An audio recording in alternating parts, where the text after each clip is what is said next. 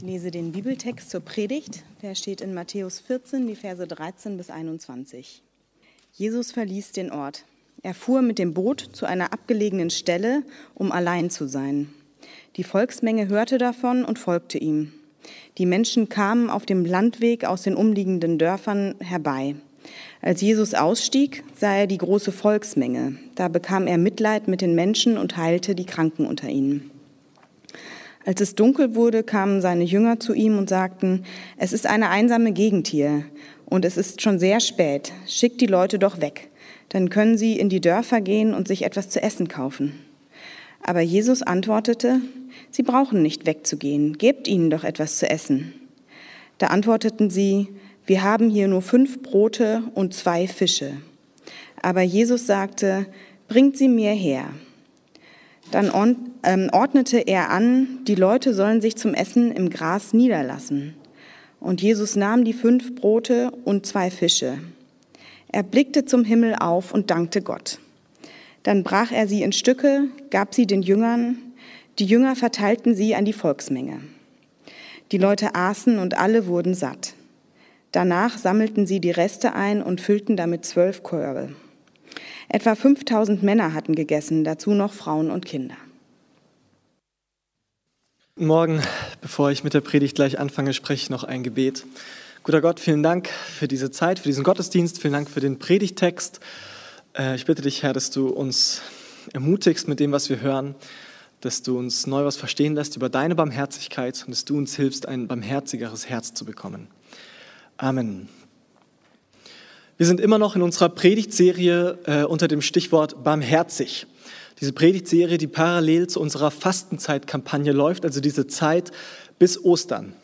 Und diese Zeit bis Ostern haben wir uns ein spezielles Fitnessprogramm gegeben als Kirche, könnte man sagen, wo wir entschieden haben, wir möchten unseren Barmherzigkeitsmuskel einmal etwas besser trainieren und pumpen gehen sozusagen. Wir möchten barmherziger werden, ein barmherzigeres Herz bekommen in dieser Zeit.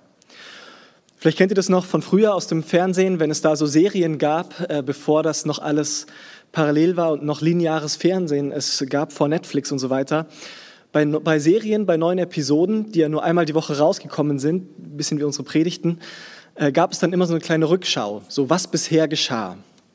Und wenn wir uns das mal angucken, wir sind jetzt so in der Mitte der Predigtserie, was geschah denn bisher, was haben wir uns bis jetzt vor Augen geführt, dann haben wir quasi sehr kleinschrittig uns teilweise angeguckt, wie jede und jeder von uns einzeln ähm, sozusagen sich auf den Weg machen kann, barmherziger zu werden.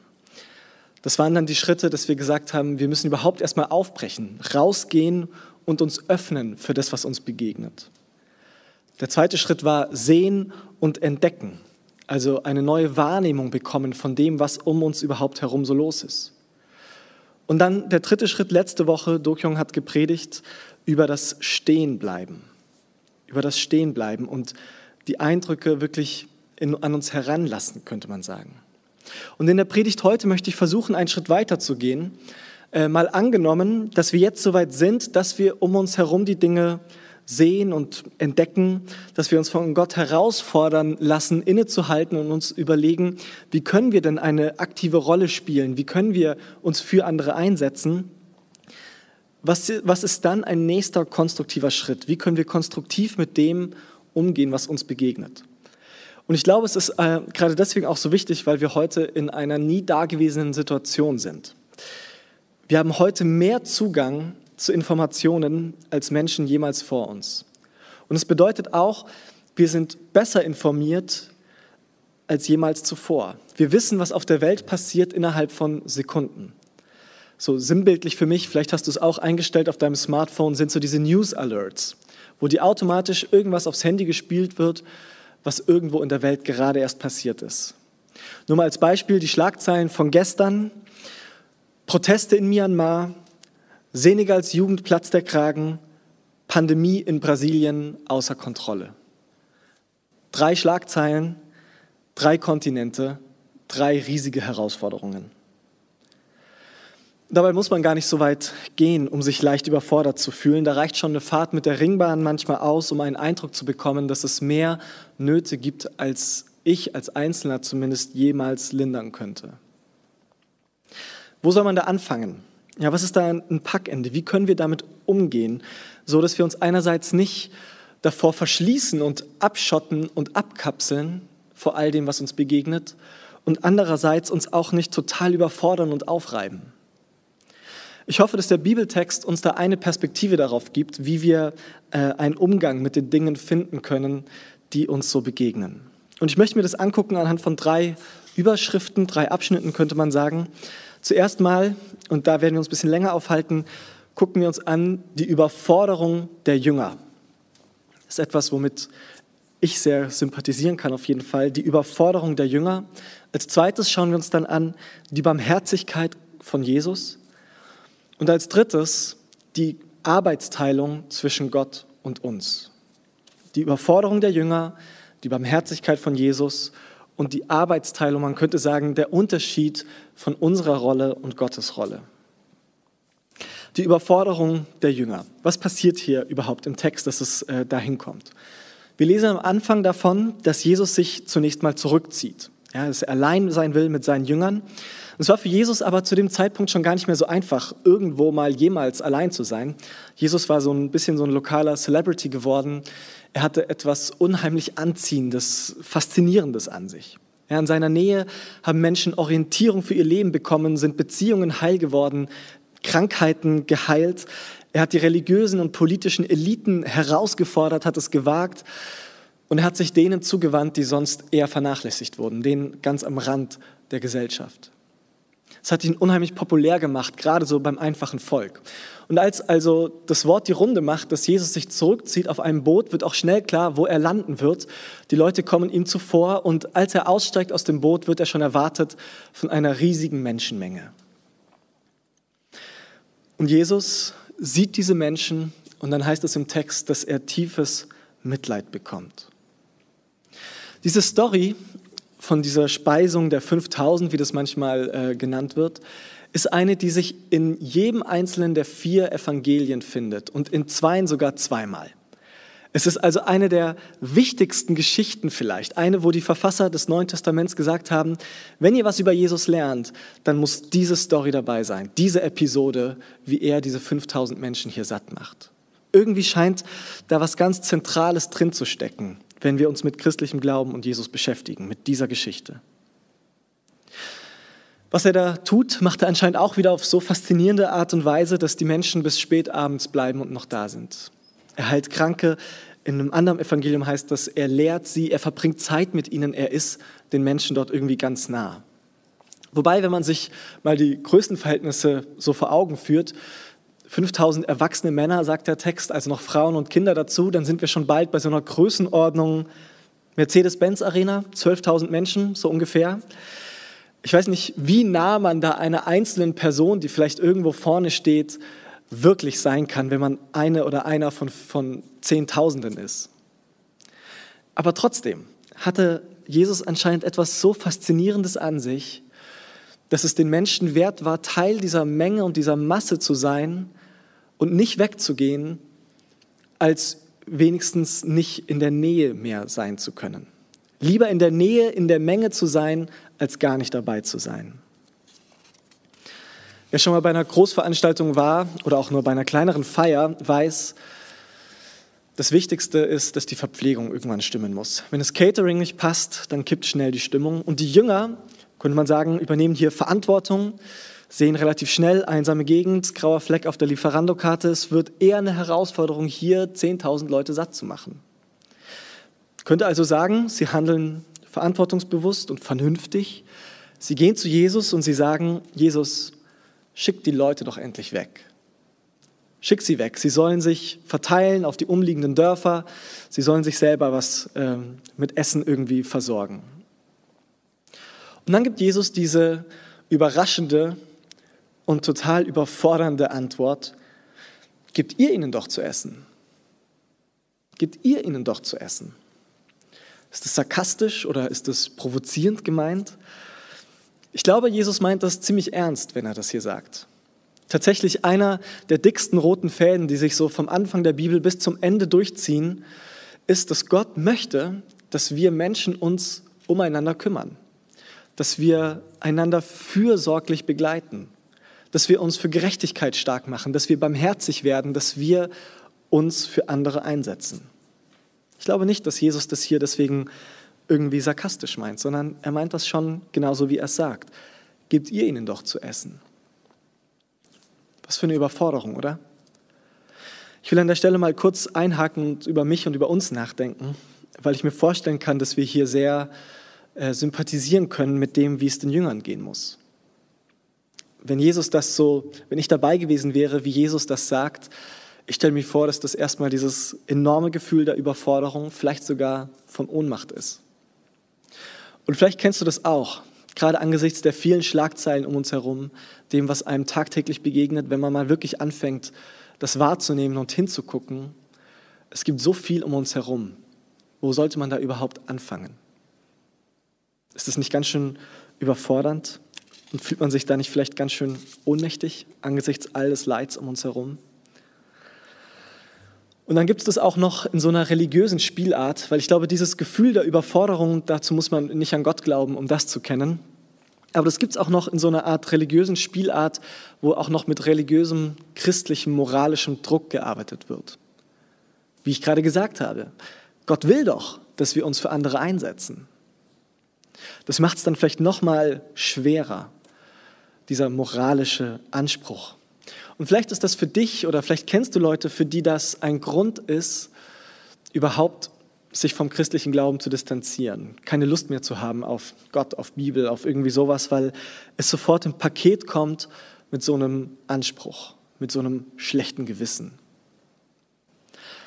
Das Ding ist nur, ich glaube nicht, dass Gott oder dass die Bibel hier das Problem sind, sondern im Gegenteil, ich würde hoffen, dass wenn wir die Bibel und Gott und diese Geschichte vielleicht auch richtig verstehen, dass das uns einen Ausweg aus diesem Dilemma bietet, aus dieser Überforderung. Zwei typische Reaktionen, die wir, glaube ich, oft haben, zwei Weisen mit diesem Ohnmachts- oder Überforderungsgefühl umzugehen, sind typischerweise A, entweder man wird vernünftig und man relativiert das, was man so sieht, oder B, man opfert sich selbst auf bis zum geht nicht mehr. Ja, diese Option A, man wird vernünftig, heißt auch, man geht irgendwie auf Distanz, man schafft erstmal eine, Distanz zwischen sich und dem Problem, ja, man schickt die Leute weg, man rechtfertigt, warum man ohnehin ja als Einzelner nicht wirklich was bewegen kann. Und was können wir zwölf Jünger schon für über 5000 Menschen tun? Und überhaupt, wir können doch nicht alle bei uns aufnehmen, oder? Oder Variante B, sich aufopfern, gerade in sozialen Berufen, eine große Gefährdung für Menschen. Ähm, statistisch gesehen ist man deutlich mehr Burnout gefährdet in solchen sozialen Berufen als Therapeut, Therapeutin, Lehrerin, in der Sozialhilfe, in der Jugendhilfe, weil Hand aufs Herz, wann ist man schon fertig mit seiner Arbeit? Wann hat man schon genug geholfen? Und ich glaube, beides sind keine guten, gesunden Wege, damit umzugehen. Weder das auf Distanz gehen und relativieren, noch das sich aufopfern und nach kurzer Zeit rausbrennen. Die Jünger hier in dieser Episode zumindest handeln sozusagen nach Option A, auf Distanz gehen und relativieren. Sie distanzieren sich von der Menge. Sie machen einen Unterschied zwischen diesen vielen Leuten, schick sie doch weg, und ihnen selbst, die ja dann immer noch bei Jesus bleiben können. Und das Interessante ist, dass es eigentlich hier ja die Chance gegeben hätte für die Jünger, sich wirklich mit den Leuten zu verbinden, sich gemein zu machen, gemeinsame Sache zu machen, vielleicht sogar nach einer gemeinsamen Lösung zu suchen. Sie werden auch Hunger gehabt haben. Das wird vermutlich der Ausgangspunkt gewesen sein, warum sie zu Jesus kommen und sagen, hier, die Leute haben wahrscheinlich Hunger, Klammer auf, weil wir haben auch Hunger. Aber stattdessen gehen sie auf Distanz und meinen schon zu wissen, was die Lösung für das Problem der Menschen ist. Und wie oft wissen wir, was die Lösung für die Probleme anderer Menschen ist, aber so aus sicherer Distanz. Ein Autor, den ich sehr schätze, Henry Nowen aus den Niederlanden, ähm, hat es einmal so beschrieben, ein, ein Zitat, das ihr auch im Programmheft findet, das ich ganz passend finde. Er schreibt, wenn wir eine Situation beheben wollen, ohne uns zunächst einmal mit dem anderen ganz in sie einzulassen, werden wir zu Befehlshabern, Kontrolleuren und Manipulierern. Dann entsteht keine wirkliche Schicksalsgemeinschaft. Wenn wir nur abhelfen wollen, ohne zunächst da zu sein, sind wir nur auf schnelles Ändern der Lage aus und reagieren auf den Anspruch, einander die Last des Lebens zu tragen, eher mit Ungeduld und Unwillen. Unser Versuch zu helfen wirkt dann eher verletzend als befreiend. Und er schreibt dann weiter, dass es sehr verständlich ist, dass Menschen oft diese Art von gönnerhafter Hilfe eher ablehnen, als, Zitat wieder, als ihre Selbstachtung dadurch zu verlieren, dass sie Almosen aus der Hand von Menschen annahmen, die nicht wirklich für sie da sein wollten. Ich will das gar nicht verurteilen, ich finde das ziemlich nachvollziehbar, aber trotzdem wird da eben eine Herzenshaltung deutlich, die Distanz aufbaut, die nicht Empathie und Verbindung untereinander schafft. In meiner ersten Predigt in dieser Predigtserie habe ich schon erzählt von Brené Brown, einer ähm, Forscherin aus den USA, die sich viel mit Verletzlichkeit, Scham, äh, aber auch Empathie eben auseinandersetzt. Ähm, und sie will ich heute auch noch mal zu Wort kommen lassen. Ähm, sie, sie schreibt über den Unterschied von Sympathie und Empathie. Sympathie, was irgendwie mitfühlt, aber so auf Distanz, und Empathie, was dagegen so eine Verbindung mit dem anderen sucht. Und ich finde es ganz treffend, weil sie auf der Sprachebene das festhält und es so ausdrückt, dass echte Empathie, echtes Mitfühlen niemals ein Satz beginnt mit aber immerhin. Was meine ich damit? Mal angenommen, du erzählst mir, du hattest eine richtig schlechte Nacht, schlecht geschlafen, schlechte Träume, was auch immer, warum auch immer. Dann ist sicher keine hilfreiche Antwort, wenn ich sage, oh wow, hey, aber immerhin hast du überhaupt ein Bett. Und ich habe hier übrigens einen Tipp für eine gute Matratze oder so. Das mag zwar alles stimmen und es gibt Momente, in denen wir uns an das Gute im Leben gegenseitig erinnern sollten und auch gute Ratschläge geben können, aber in dieser Situation ist doch viel hilfreicher, mitfühlender, wenn ich sage, oh Mann, es tut mir leid zu hören. Trinkst du deinen Kaffee mit Milch oder ohne? Ich setze dir gleich einen auf. Das Problem wahrnehmen und erstmal aushalten, keine schnelle Antwort oder Lösung zu liefern, sondern erstmal einfach da zu sein. Es klingt vielleicht banal, aber wenn wir solche Dynamiken weiterdenken, erklärt das eine ganze Menge, was schiefläuft bis hin zur gesellschaftlichen Ebene. Weil es erklärt, warum anstelle von empathischer Vergemeinschaftung so oft paternalistische Ratschläge stehen, von oben herab. Und warum so oft, obwohl man doch helfen will, wir eigentlich nur Strukturen zementieren, die andere klein halten. Noch ein letztes Beispiel, weil es mir wichtig ist zu zeigen, dass es da auch um diese großen Fragen und Probleme unserer Zeit geht. Edith Wittenbrink arbeitet an der Uni in Mainz und hat sich mit Paternalismus, also genau dieser Haltung, dieser gönnerhaften Haltung beschäftigt, rund um das Thema Migration und Geflüchtete in Deutschland. Und sie schreibt davon, dass das, ähm, dass, dass sozusagen rassistische Vorstellungen und Vorurteile und ausschließende Mechanismen nicht nur bei Leuten sind, die tatsächlich solche Vorteile haben und praktizieren, sondern dass oft ein Problem auch die Einstellung derer ist, Zitat, die wohlmeinend und hilfsbereit sind, aber ein Bild von den anderen als strukturell unterlegen und hilfsbedürftig haben. Wer zum Beispiel die Lebensumstände von Geflüchteten verbessern möchte, setzt sich eher für sie ein als nach der Agency, der gesellschaftlichen Handlungsfähigkeit der Menschen selbst zu fragen und an den Bedingungen zu arbeiten, die ihre gleichberechtigte gesellschaftliche Teilhabe ermöglichen. Diese Frage nach, nach Agency, nach dem Zusprechen von Handlungsfähigkeit von Menschen, ich glaube, das ist eine ganz wichtige Frage beim Thema Barmherzigkeit. Und es fängt eben damit an, dass ich nicht auf Distanz bleibe und wohlmeinende Ratschläge gebe und schon weiß, was die Lösung ist, sondern dass ich mich ganz auf die Situation erstmal überhaupt einlasse und das aushalte. Auf den Bibeltext bezogen, die Menschen haben selber vermutlich gewusst, dass sie in einer einsamen Gegend sind. Und trotzdem wollten sie anscheinend lieber bei Jesus bleiben, als in die umliegenden Dörfer zu gehen und sich mit Essen zu versorgen. Sie wollten gar nicht weggeschickt werden. Ich glaube, es braucht viel Mut, das auszuhalten. Kein Quickfix zu kennen, sondern erstmal nur da zu sein und sich Teil von einer Schicksalsgemeinschaft zu machen. Und damit kommen wir zum zweiten Punkt. Gewissermaßen als Kontrast dazu gucken wir uns an, wie das bei Jesus ist. Seine tiefe Barmherzigkeit. Jesus, der nicht auf Distanz geht, sondern sich auf die Menschen einlässt. Obwohl es in dieser Situation ja sehr verständlich gewesen wäre, wenn er seine Ruhe hätte haben wollen.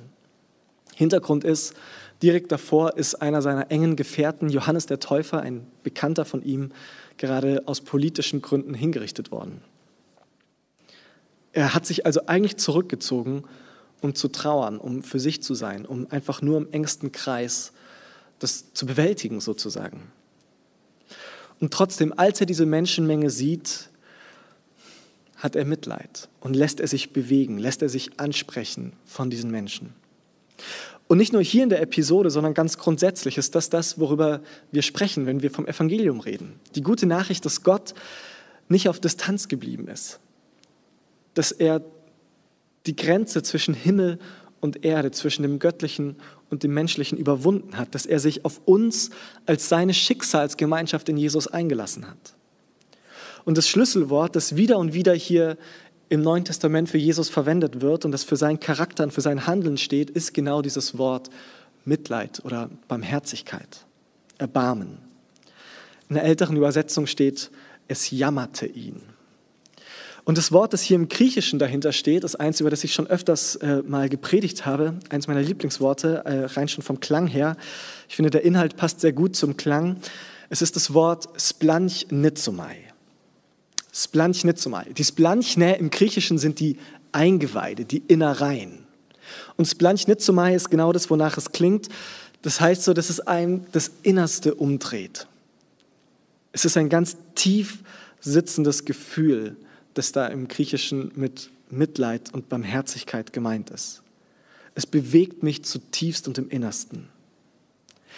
Was auch immer wir von Gott halten, wie auch immer du über Gott nachdenkst oder über Jesus, mach das zum Ausgangspunkt all deiner Überlegungen und Forschungen. Das ist das Zentrale über Jesus, was es zu sagen gibt. Dass er Splanchnitzomai hat, dass er innerlich zutiefst bewegt wird von dem, was hier auf der Erde los ist. Gott wird Mensch und fühlt mit uns mit. Er lässt sich davon bewegen. Er lässt es an sich heran.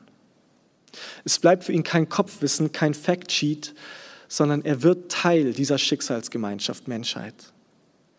Und daran kann man vielleicht auch so erklären äh, an, an Jesus, was der Unterschied zwischen dem vielleicht gönnerhafter Wohltätigkeit ist und echter Veränderung von innen heraus. In der 11. Klasse habe ich ein Jahr in den USA verbracht und eine Familie, der ich dort begegnet bin, die mich bis heute ne, sehr beeindruckt hat, war die Dotzler-Familie.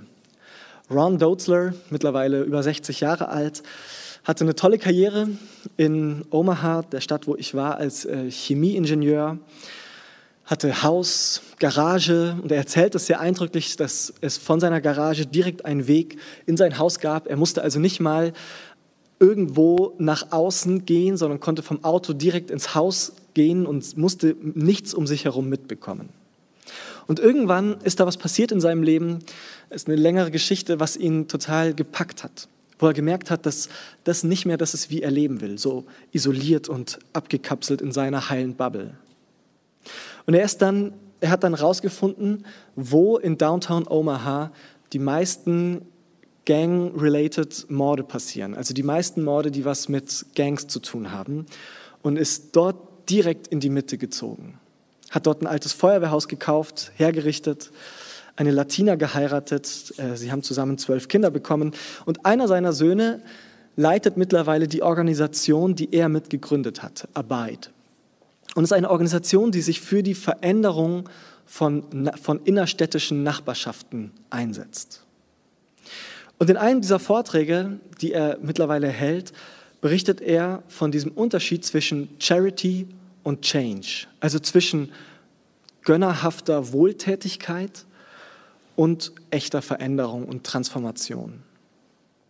Und der Unterschied ist eben genau der, dass man bei so gönnerhaftem Wohltätigsein auf Distanz bleiben kann und bei echter Veränderung aber mitten hineingehen muss. Damit will ich nicht sagen, dass es nicht gut ist, Geld an Wohltätigkeitsorganisationen zu spenden oder so. Im Gegenteil, für viele ist das genau die Möglichkeit, oft aus Zeitgründen oder so, sich einzubringen und sich zu committen, indem man die Arbeit von einer Kirche wie unserer oder einer anderen Organisation mitfinanziert. Und wir selbst tun das auch als Berlin-Projekt, indem wir regelmäßig Projekte unterstützen, finanziell. Aber es gibt dabei so eine Spielart, die sich eher versucht, mit ein wenig Wohltätigkeit freizukaufen davon, sich wirklich auseinandersetzen zu müssen mit dem, was es an Leid und an Not um uns herum gibt. Es wirklich an sich heranzulassen. Und in diesem Sinne ist das, was Jesus tut, ist das Reich Gottes keine Charity-Organisation, kein Wohltätigkeitsball, wo Gott gönnerhaft aus dem Himmel heraus sein Scheckbuch zückt und uns Gnade auf die Erde nach unten gibt, sondern Gott kommt uns nah. Er verstrickt sich in unsere unbarmherzige Welt, um sie von innen heraus zu verändern, koste es, was es wolle, und am Ende kostet es, kostet es ihn sogar am Kreuz sein Leben. Aber so von innen heraus will er unser Herz und will er unsere Welt verändern. Ich glaube, das ist ein ganz wichtiger Schritt, dass wir uns diesen Ausgangspunkt immer wieder vor Augen führen. Der Ausgangspunkt, wenn wir aus christlicher Perspektive über Einsatz für andere und Barmherzigkeit nachdenken, dass es alles anfängt mit der Splanchnitzumai Gottes, mit dem berührt werden, mit dem innerlich bewegt werden von Gott. Und das ist diese Erfahrung, dass es Gott bewegt hat, selbst in mein Leben hineinzukommen, um es zu verändern. Bis jetzt könnte man also sagen, wenn wir um uns herum Dinge wahrnehmen, die Barmherzigkeit brauchen, dann ist eben ein erster wichtiger Schritt, dass wir erstmal bei diesem Wahrnehmen bleiben. Und dass wir aushalten, keine schnellen Antworten und Lösungen immer präsentieren zu müssen. Das ist schon ganz schön viel. Aber es geht noch einen Schritt weiter. Und an der Stelle kommen wir zum dritten Punkt und zu einer ganz wichtigen Unterscheidung. Was ist denn dann unsere Rolle, das, was wir tun können, und was ist Gottes Rolle? Und da finde ich diesen Text unheimlich tröstend und schön. Das Wunder, das hier passiert, dass 5000 Menschen und mehr nicht hungrig nach Hause gehen, es geht nicht zurück auf die Jünger, sondern auf Jesus. Jesus ist der, der hier das Wunder vollbringt. Du und ich, wir müssen keine Wunder vollbringen. Und wir müssen nicht mehr geben als das, was wir haben. Jesus nutzt genau das, was da ist und was vorhanden ist. In einer anderen Überlieferung im Johannesevangelium ist die Rede davon, woher die Jünger diese fünf Brote und zwei Fische hatten, nämlich von einem der Mädchen in dieser Menschenmenge. Und ich finde, das hat was ganz Ermächtigendes, Schönes, das, was vorhin Agency genannt wurde. Jesus lässt hier kein Brot irgendwie wunderhaft vom Himmel regnen, sondern Jesus benutzt die Ressourcen, die schon vor Ort sind. Das, was schon da ist, damit arbeitet Jesus. Man könnte sagen, dass es hier so ein kollaboratives Wunder ist, ein Gemeinschaftsprojekt. Wenn das Reich Gottes kein Wohltätigkeitsball ist, dann ist es vielleicht eher sowas wie ein himmlischer Coworking Space. Wir bringen das mit, was wir haben und was dann vorhanden ist, damit will Gott arbeiten. Und daraus kann er mehr machen, als wir uns vorstellen könnten. Ne, wenn wir uns das genauer angucken, die Jünger bringen diese fünf Brote und zwei Fische zu Jesus. Jesus nimmt sie, er dankt, er bricht es, er macht es sozusagen einsatzbereit und dann gibt er es an die Jünger zurück, die es wiederum an die Menschen geben. Es ist was, etwas sehr, sehr Partnerschaftliches, könnte man sagen. Und die erlösende und entlastende Botschaft in dieser Geschichte ist, glaube ich, die, wir müssen nicht mehr geben, als wir haben. Aber wenn wir Jesus das geben, was wir haben, kann er mehr daraus machen, als wir uns vorstellen könnten. Ich sage das nochmal, wir müssen nicht mehr geben, als wir haben und können. Aber wenn wir Jesus das geben, was wir haben, kann er mehr daraus machen, als wir uns vorstellen könnten. Wir müssen nicht Jesus sein und wir können natürlich aus unserer Kraft heraus nicht mit fünf Broten und zwei Fischen 5000 Menschen und mehr satt machen. Aber wir können es eben Jesus geben. Jetzt könnte man sagen, fünf Brote und zwei Fische, das ist doch, das ist doch so gut wie nichts. Genau, genau das ist der Punkt. Diese Geschichte ist eine Erinnerung daran, dass Gottes Lieblingsmaterial unsere so gut wie nichts sind.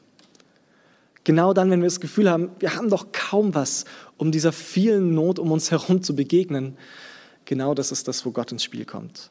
Ich glaube, wenn wir ihm unsere fast nichts zur Verfügung stellen, kann er was daraus machen, was vielen Menschen zugutekommen kann.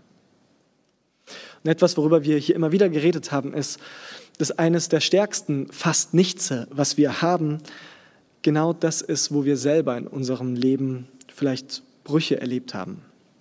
Wo wir genau das bereit sind, Jesus zu geben und mit anderen zu teilen. Unsere Erfahrungen, wo wir selber Not und Leid erlebt haben. Ich hoffe, dass diese Art über Barmherzigkeit nachzudenken uns einerseits motiviert, ja, dass wir Vertrauen fassen in die Möglichkeiten, die Gott hat, und andererseits uns hilft, ein bisschen gelassener mit unseren Begrenzungen umzugehen, indem wir uns das immer wieder vor Augen halten. Wir müssen nicht Gott sein, nicht Jesus sein, aber wir sind eingeladen, seine Partner zu werden. Gott möchte diese Welt verändern, das stimmt schon, aber nicht an uns vorbei.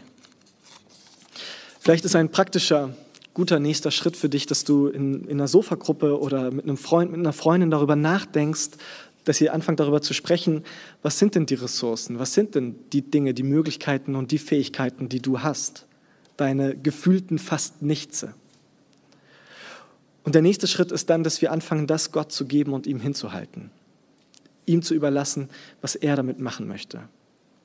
Was das dann genau für dich ist, das kann ich so von hier oben nicht wirklich sagen. Aber ich wünsche mir sehr, dass unsere Kirche, dass das Berlin-Projekt ein Ort ist, an dem wir das zusammen rausfinden. Was ist denn das, was wir haben? Was sind unsere, was sind deine fünf Brote und zwei Fische? Und wie könnten unsere Nachbarschaften, wie könnte Berlin irgendwie positiv geprägt werden, wenn wir Gott unsere fast nichts hinhalten, da ihm das geben, was wir haben? Und ich glaube, es fängt eben bei uns selber an. Es fängt damit an, dass wir unseren eigenen Hunger überhaupt erstmal wahrnehmen. Dass wir merken, dass wir selbst darauf angewiesen sind, von Gott versorgt zu werden. Auch das hilft, diese Distanz zu anderen zu überbrücken. Ein letztes Zitat dazu von Nadia Bolz-Weber. Die schreibt, bei Jesus gibt es nicht zwei verschiedene Kategorien von Menschen. Die einen, die dienen und die anderen, die lernen müssen. Es gibt nicht diejenigen, die heilen und die anderen, die Heilung brauchen.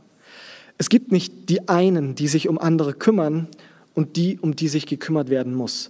Es gibt nur eine einzige Kategorie und die gilt für alle. Wir sind alle Sünder, die Hunger haben und auf die Erlösung von außen angewiesen sind. Und darum betrifft es uns alle. Wir setzen uns bei Christus ins Gras und lassen uns versorgen dass du diese Versorgung selber erlebst und dass du erleben darfst, dass Gott dir dabei die Hände füllt. Und dass das die Grundlage ist, von der aus du mit vollen Händen weitergibst, was du selbst an Zuwendung und Barmherzigkeit von Gott erfahren hast. Das wünsche ich dir. Amen.